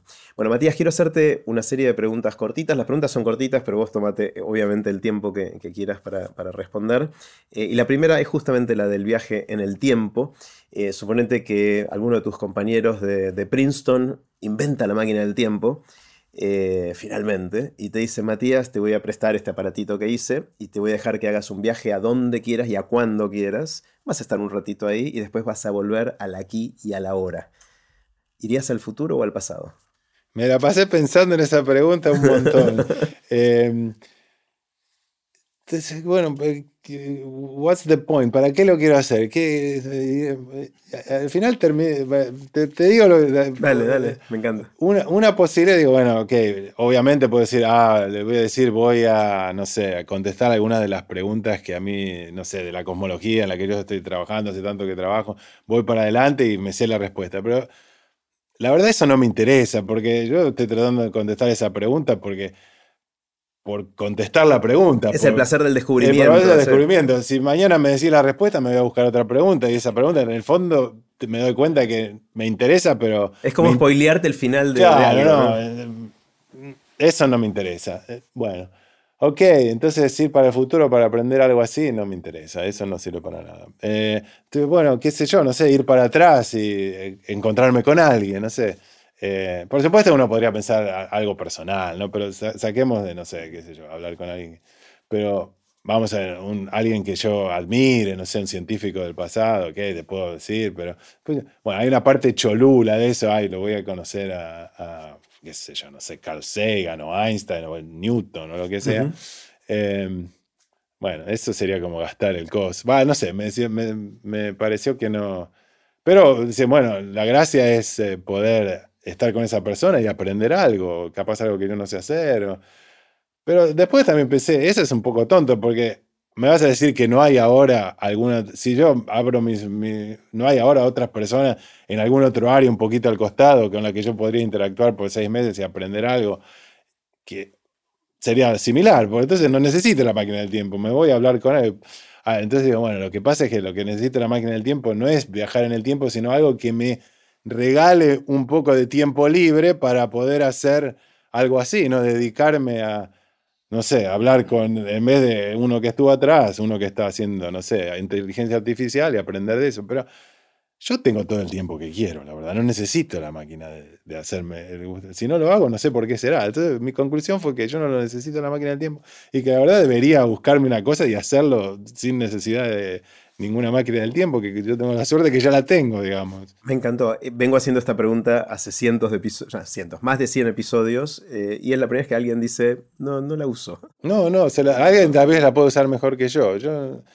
Para esas cosas así, me pareció como que yo de alguna manera la tengo la máquina del tiempo, porque, o sea, eh, bueno, en cosmología es lo mismo, podés ir de atrás en el tiempo, pero también podés ir de otro lado, y las mismas cosas que pasaban atrás en otro momento, tal vez pasan ahora en otro lado, así que si yo me abro un poco, esto que puedo ver más del pasado, algo similar está pasando ahora, ¿por qué no voy y lo hago?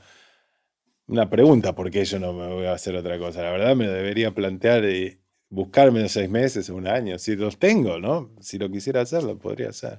Todavía no encontraste qué harías. Sí, tampoco, tampoco me lo puse a plantear como objetivo, digamos, ¿no? Que tal vez me lo debería plantear. ¿El mundo académico te da esa flexibilidad? ¿Es fácil pegar saltos?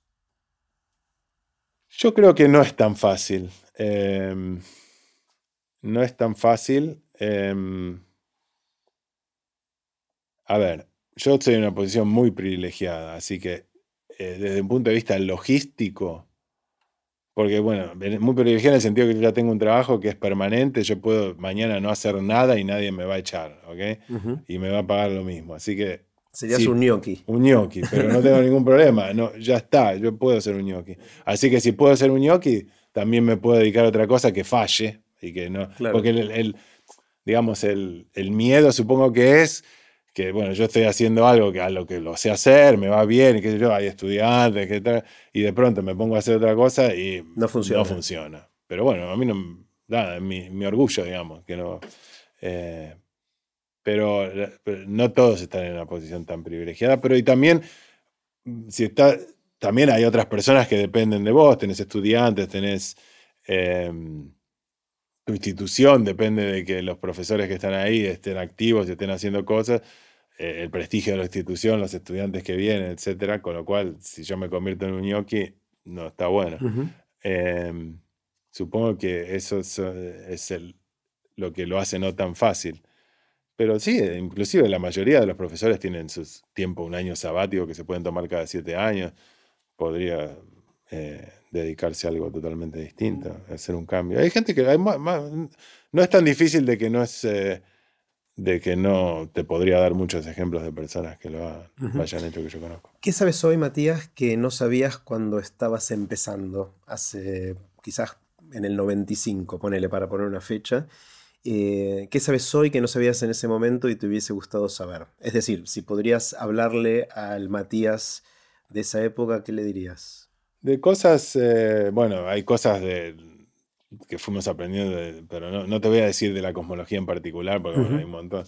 Tal vez sobre, sobre trabajar de científico, sobre um, algo que yo siento que um, no, no me, hubiera, me hubiera venido bien ser entrenado y aprender más, es eh, la parte de, digamos, de eh, trabajar con otras personas, manejar grupos, toda esa parte un poco más eh, humana del, del, del, enterprise de la ciencia, no, no, fue algo que ni le presté mucha atención, ni había ningún eh, foco en que era algo, una parte importante de, de lo que uno tenía que hacer.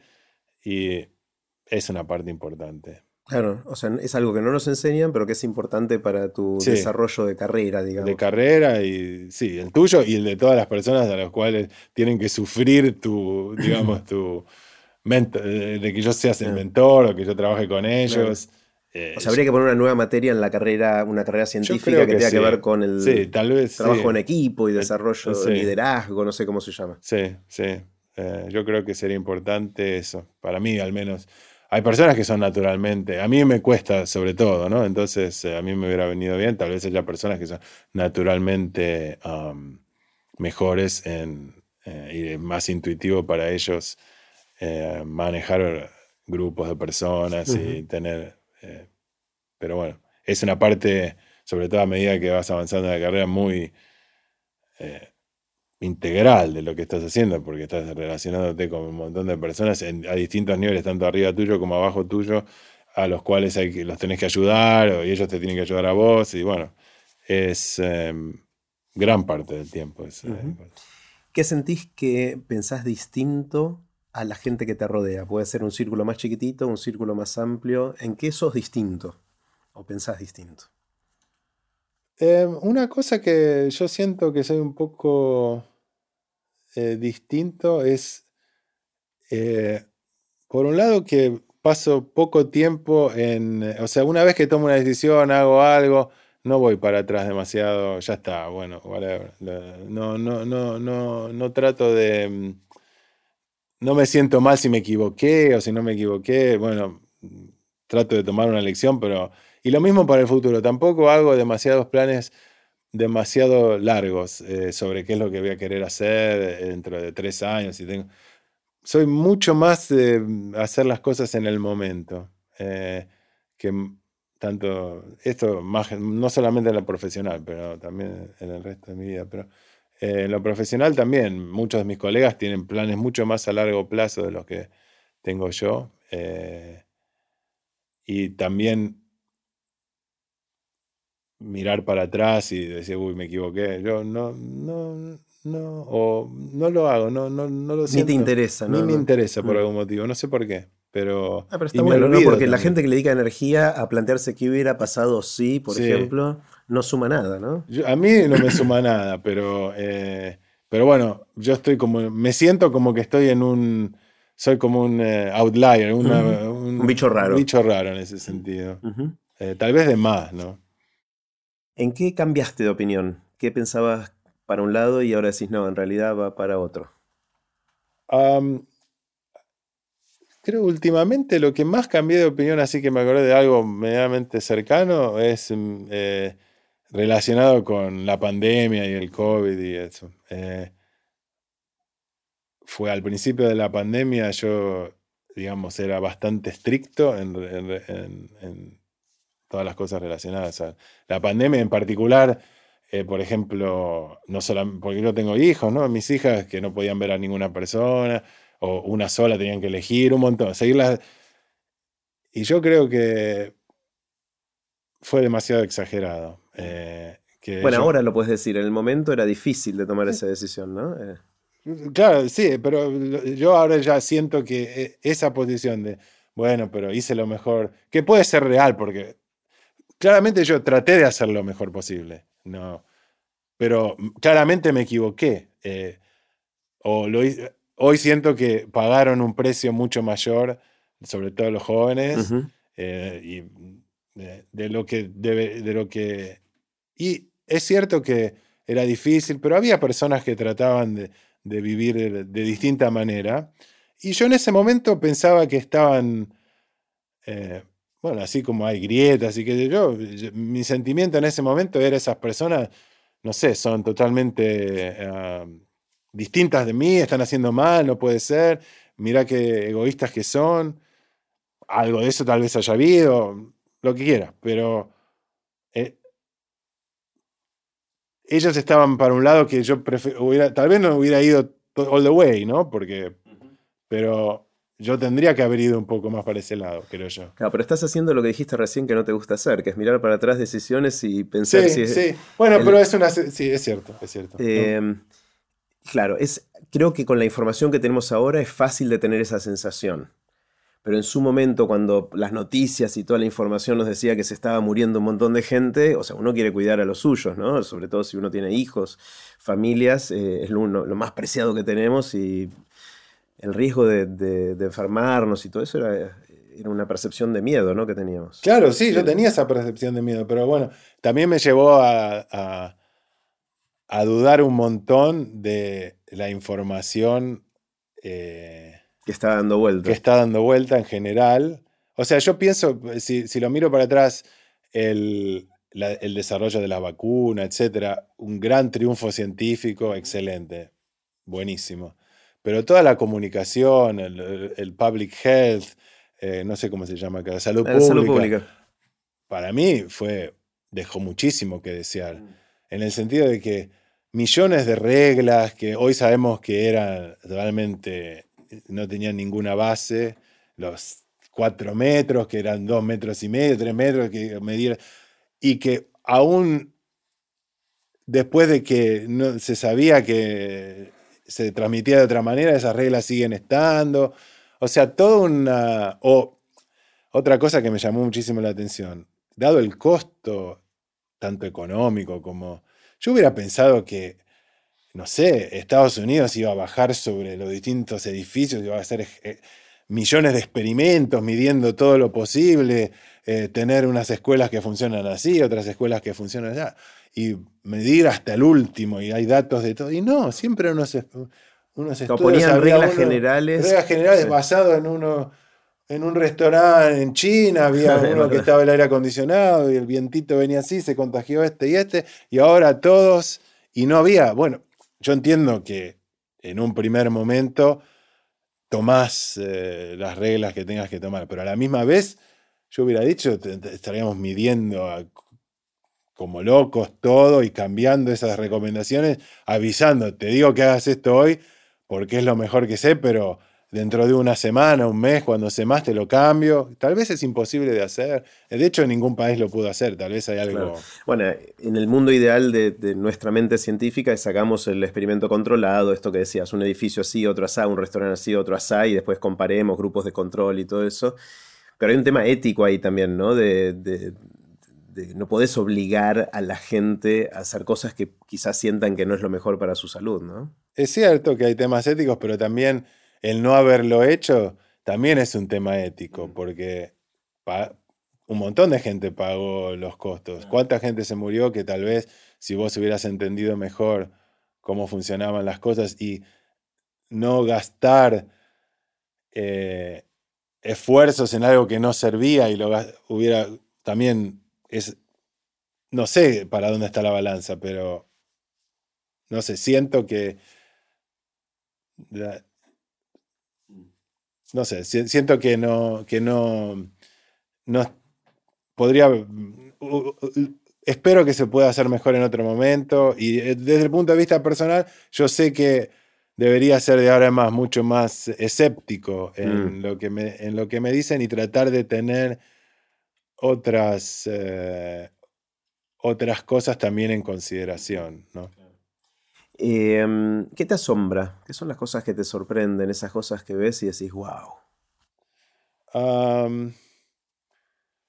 Un montón de cosas me asombran, eh, pero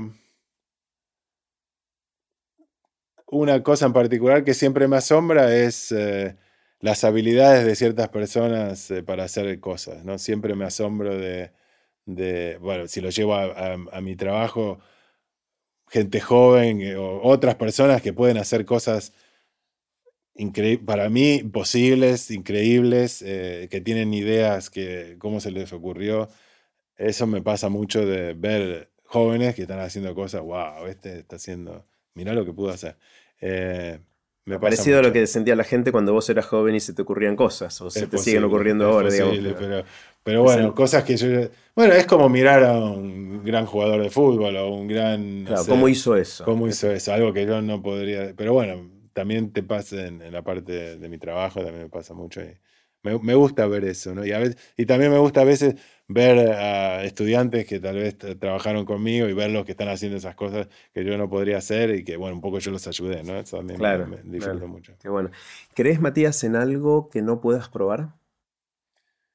Em, yo diría que no, en el sentido de, por supuesto, no es que yo haya probado todas las cosas que me parece que son, por- pero siempre son cosas que yo creo que yo las podría haber probado o han sido probadas. Trato de no creer en cosas que, que no se pueden probar. No, trato, de- no, de hecho, no lo quiero hacer. No, O sea, el pensamiento mágico no, es algo que quieras acercarte a Al eso. contrario, siento que, por supuesto, lo siento como una debilidad, que si Mm. yo lo tuviera, que si me, me encuentro pensando en algo que, que mm, eh, de, a- de esa algo que no es algo que se pueda probar o en principio es que eh, está mal, que lo, siento como una desde el punto de vista personal, ¿no? Para, Es casi valórico lo que me estás Sí, sí, diciendo. sí. No, no Eso. para que los demás, ¿eh? cada uno haga lo que quiera, ¿eh? no me Sí, importa. sí. Pero para mí debería yo no hacerlo. Y lo siento como una debilidad, que tal vez esté mal, pero bueno, así lo siento. Cada uno tiene su... Claro. ¿Tenés alguna habilidad inútil? Creo que puedo mover las orejas así, si empiezo a hacer, bueno, no sé, ahora no me va a salir, pero se me mueven las orejas así. podés mover- eso es bastante inútil. sí, totalmente inútil. Que es una habilidad que encima de todo hay que practicarla, ¿no? Porque, y- pero, porque a la mayoría de la gente le decís mover las orejas y no saben ni cómo... Yo- no sé qué hacer. sé qué No hacer. sé, claro. Pero, por ejemplo, yo, una de mis hijas eh, puede mover las orejas y también no sabía qué hacer. Y de pronto, un día le funcionó. Y una vez que lo puedes hacer, eh, inútil. Está bueno. Ese es verdaderamente. Bueno, no sé. Debe ser algún resabio evolutivo, ¿no? De algunas otras especies que necesitaban Para mover la mover oreja para ver de dónde venía el sonido. Nosotros ya no, ¿no? Es eh, muy bueno. Eh, ¿Qué haces cuando tenés que aprender algo nuevo? Suponete que pegás un salto un poquito al costado y te metes a ver otro tema en, en tu vida profesional y tenés que aprender cosas que antes no sabías. ¿Por dónde empezás? Casi siempre yo trato de, eh, de aprender de otra persona, buscarme a alguien. Mm. Eso es lo que yo trato de hacer casi siempre. Por supuesto, leo los papers y todo, pero... eh, Lees los papers, no los libros, no los reviews. no los reviews. eh, a veces leo algún review, pero Vas a la fuente original, digamos. voy a la fuente original y trato de reproducir lo que encuentro ahí, ¿no? Pero, em, pero lo que más me funciona y lo que más me gusta es hacerlo en el contexto de juntarme con alguien que sabe de eso más que yo y tal vez encontrar algo en los cual es alguna, algún proyecto en el cual cosas que yo sé le sirven a esa persona y Para y- que haya retribución de Me alguna gusta trabajar con otras personas en ese sentido. No, no tanto encerrarme en un lugar y tratar de aprenderlo solo.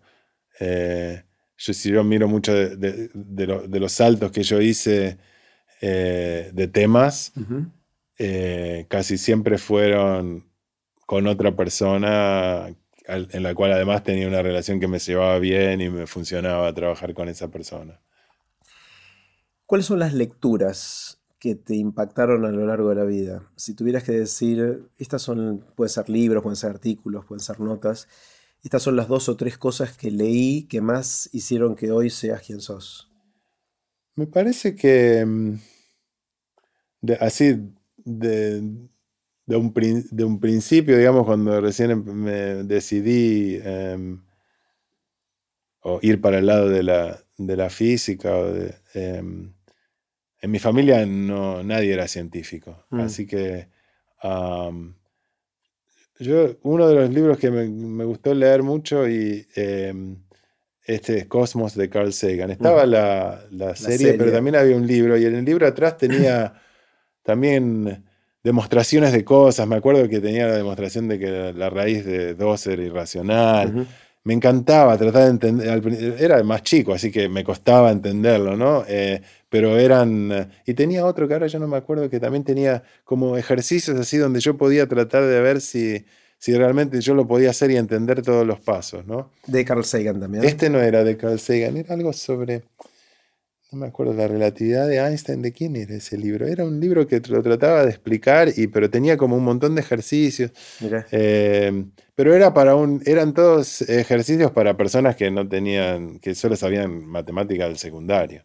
Eh, eh, así, eso me, me, ¿Cómo es por qué te, impactó tanto? ¿Qué, qué, qué te movió?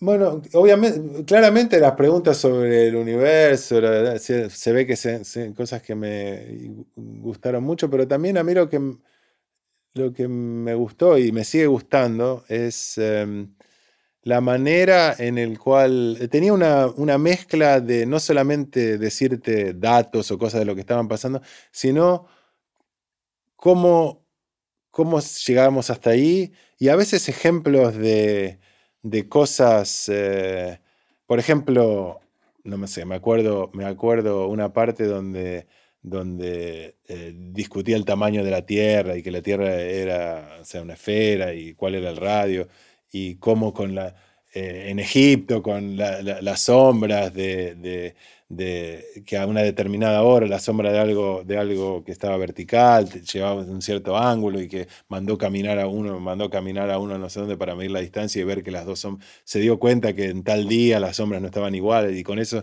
supo ese tipo de anécdotas de, ver que no solo el dato, sino cómo hicieron, para hacerlo y que eran muchas, sobre todo cuando vas para atrás, cosas medianamente sencillas que vos te las podés imaginar, que vos la podés hacer hoy si quisieras. Eh.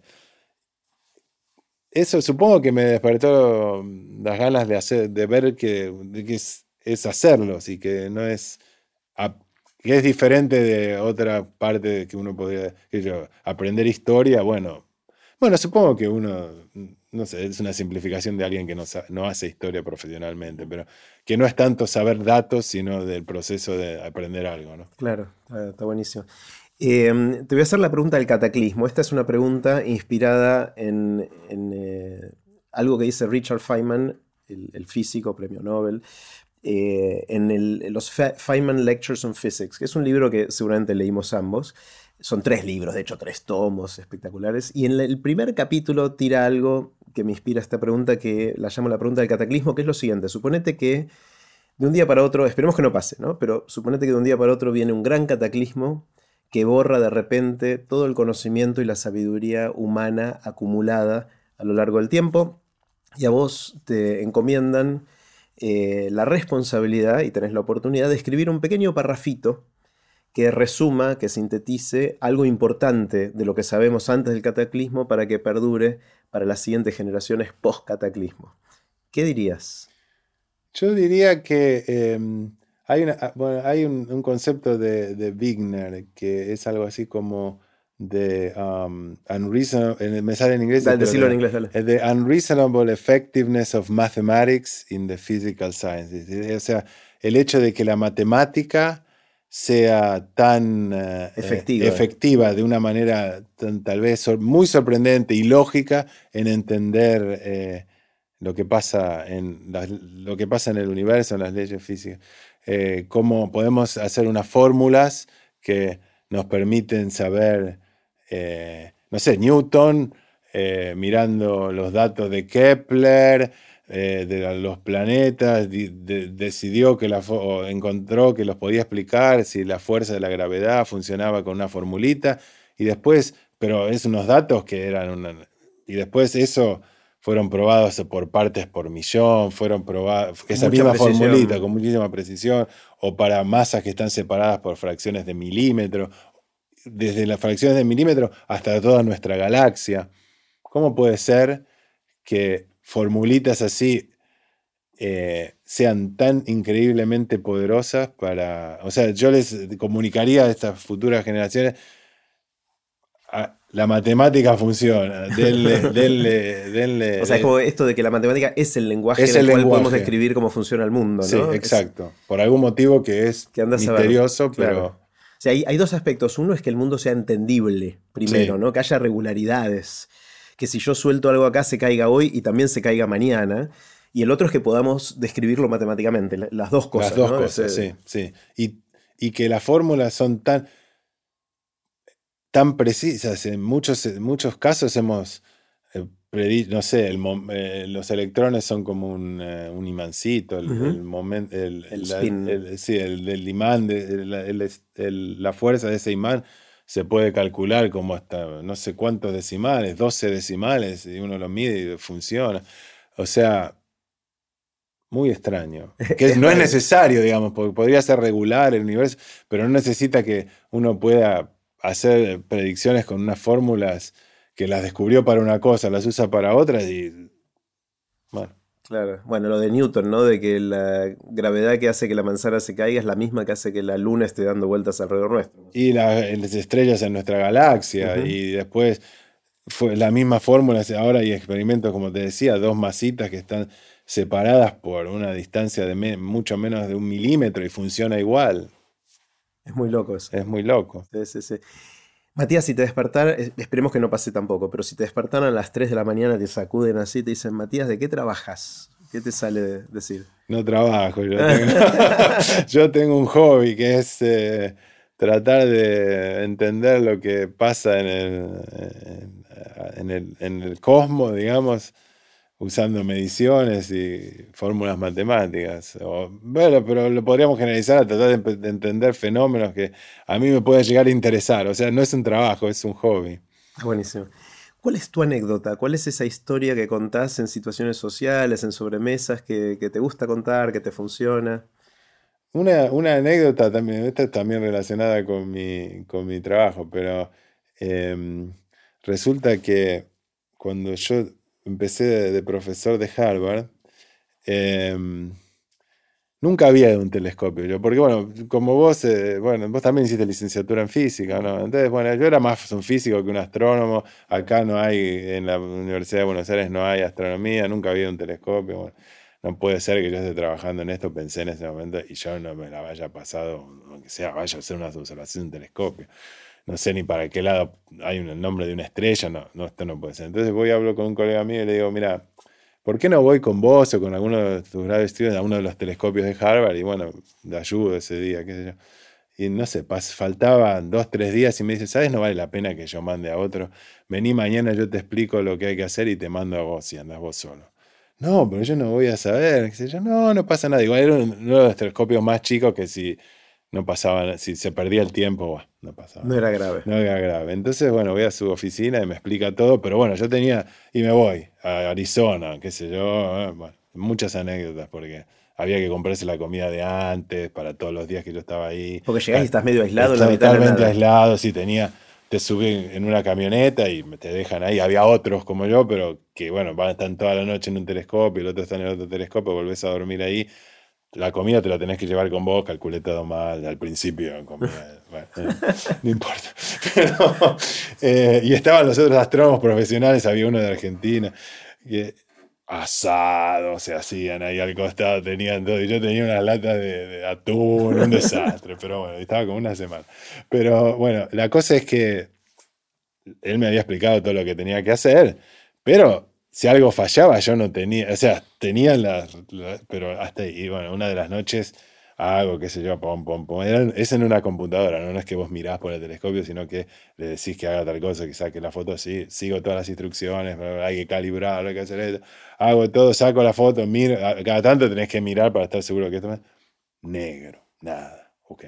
Pues, eh, solo, porque el otro telescopio está como a tres cuadras, Ok, bueno, lo único que puedo hacer es empezar del principio, ¿no? Ok, pum, pum, pum, hago todo de vuelta, habrá apretado algo mal, qué sé yo, lo hago todo. Y era una foto que tardaba, no me acuerdo, por ejemplo, media hora. En de exposición. De exposición, así que después de media hora, 40 minutos, todo negro empiezo a llamar al otro telescopio, qué es lo que está pasando, el pie estaba haciendo lo suyo, no, me daba bola, voy caminando hasta otro camino por ahí, por la medio de la montaña, todo oscuro, ¿no? Hasta que, bueno, pero che, estoy acá, por favor ayúdame, que entonces pone su cosa. Resulta, abre la puerta del telescopio, de la parte donde está el telescopio, yo estaba en un cuartito, y el motor que llevo, viste, el, telescopio tiene un dome, una cosa que se abre y una, cúpula, una cúpula que cuando moves el telescopio tiene el agujero por donde tiene que alinearse con el telescopio y no, el motor se había parado, así que el telescopio estaba apuntando al techo, eso es lo que estaba pasando. Yo ni había, se me había ocurrido abrir la puerta. ni siquiera lo habías visto. No había mirado y lo único que se subió una cosa y le pegó con el motor y se puso a andar de vuelta. Pero está bien, él sabía que eso podía pasar, pero a mí no se me había ni ocurrido entrar al lugar donde estaba el telescopio y mirar comenzó a ver qué pasaba. O sea que, sacaste fotos al techo. Sí, ser así experimental o tratar de. No es lo mío, se ve. Pero, bueno. Está buenísimo. ¿Sabes, Matías, cómo nació tu pasión por todo esto? Decías antes que no, no sos de una familia de científicos. ¿Cómo, cómo, salió todo esto?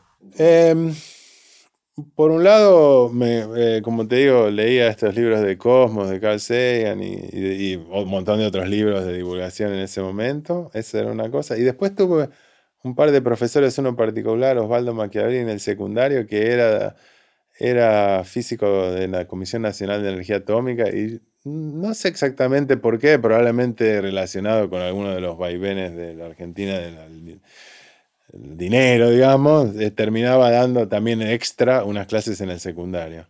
Y eso fue eh, la primera vez que yo tuve exposición a una persona que se dedicaba a, a ser físico. Él terminó, después estuvo en Berkeley, en Lawrence Livermore Labs, está en Estados Unidos hace mucho tiempo, se fue después. Pero bueno, tuve la suerte de estar con él en la persona. En la secundaria. En la secundaria, claro. Eh, y bueno, nos llevó a, alguna vez fui también a la Comisión Nacional, al, Tandar, al acelerador. bueno, eso la verdad que me influyó mucho. Em, hablar con él y la verdad eso me, me, abrió una, puerta, digamos, de imaginarme hacer algo que um, no era lo que yo podía conocer de la gente que me rodeaba, digamos. Y eso despertó algo que... Sí, sí, de ahí, después de eso, decidí realmente estudiar física, que no era una cosa... O sea, hubiera sido más lógico que, dado mi contexto familiar, que hubiera estudiado alguna ingeniería, algo así. A mí obviamente me gustaba la matemática, pero eh, jugarse a hacer algo que no sirve para nada, digamos, eh, no es tan... Bueno, pero bueno, lo hice y y me funcionó. Bueno, Matías, un lujo, un lujo conversar eh, y reconectar después de tantos años, 27 años de esa vez que nos conocimos en, MIT hace tanto tiempo y, volver a vernos me, me, encantó y me encantó conversar con vos. Muchísimas gracias por invitarme. Un placer. Y así terminó la conversación que tuvimos con Matías Saldarriaga. Puse los links de este episodio en aprenderdegrandes.com barra Saldarriaga, que se escribe con Z. Espero que lo hayan disfrutado tanto como yo. Recuerden que pueden suscribirse para no perderse ningún episodio de Aprender de Grandes en aprenderdegrandes.com. Los espero en el próximo episodio de Aprender de Grandes, cuando les cuente lo que aprendo en mis intentos por seguir aprendiendo durante toda la vida y en las conversaciones que tengo con gente que admiro. Chao.